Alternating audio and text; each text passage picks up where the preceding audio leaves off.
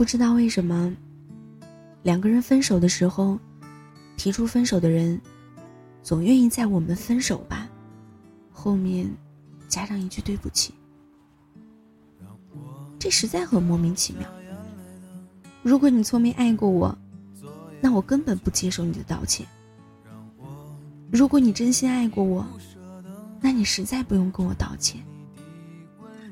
所以在哥们儿老白决定跟女友分手后，想着怎么跟女友道歉的时候，我告诉他，不用道歉，因为道歉了，人家也不会原谅你。就做个合格的前任，离开他的视线，好好过就行了。每天你都有机会和很多人擦身而过，而你或者对他们一无所知。不过，也许有一天，他会变成你的朋友，或是知己。同样的，在这个充斥着各种事情的时代。即使身边有爱情，也很容易错过。我以为相爱的两个人分手，至少要有一件轰轰烈烈的大事，比如说第三者，比如说父母反对，但其实都不用。不安、忙碌、疲乏就够了。和前任在一起的时候，从一开始每天把自己收拾的清清爽爽，到不刮胡子就约会，不过也就是一年的时间。两个人从无话不说，到各忙各的，生活渐渐不在一个步调上，彼此的共同语言越来越少。前任闺蜜说，看他睡觉的时候。宁愿撒谎说自己在加班，也不愿意出去约会。就知道我们走不远了。但我多想结婚啊！可以跟你过着柴米油盐的小日子，你可以容忍我的小性子。可是，那个曾经我以为对的你。却离我而去了。说好永远的，不知道怎么就散了。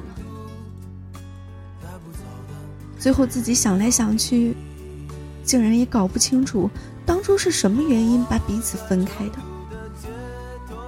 然后你忽然醒悟，感情原来是这么脆弱的，经得起风雨，却经不起平凡。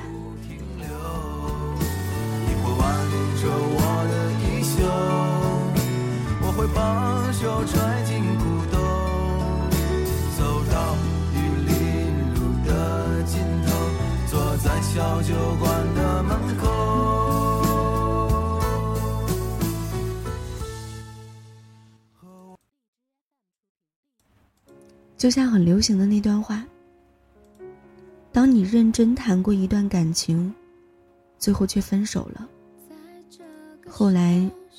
就很难再去喜欢一个人，因为你不想再花时间去了解。就好比你写了一篇文章，快写完了，老师却说你字迹潦草，把它撕了，让你重写一遍。虽然你记得开头和内容，但你也很难再去写，因为一篇文章花光了你所有精力，只差一个结局，却要你从头再来。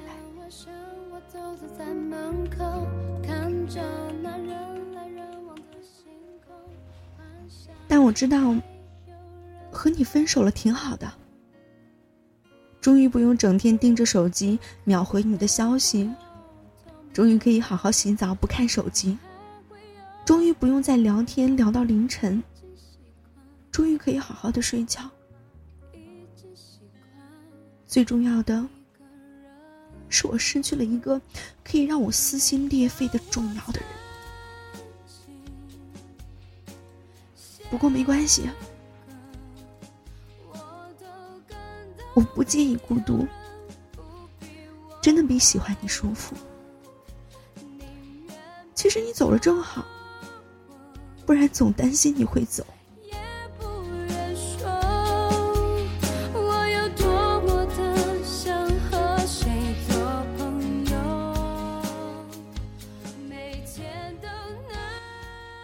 当初的承诺是真的，后来的做不到也是真的。虽然心里空空的，但是没关系。分手了的我，有更多的时间去看书、去运动，可以随时随地出去玩儿，不用报备，不用再骂，不用再被骂重色轻友。时间自由了。心也自由了。《水晶之恋》里有一句台词：“在遇到梦中人之前，上天也许会安排我们先遇到别的人。在我们终于遇见心仪的人时，便应当心存感激。所以分手了，不用说对不起，我很好。”你也保重。在这个小小地球，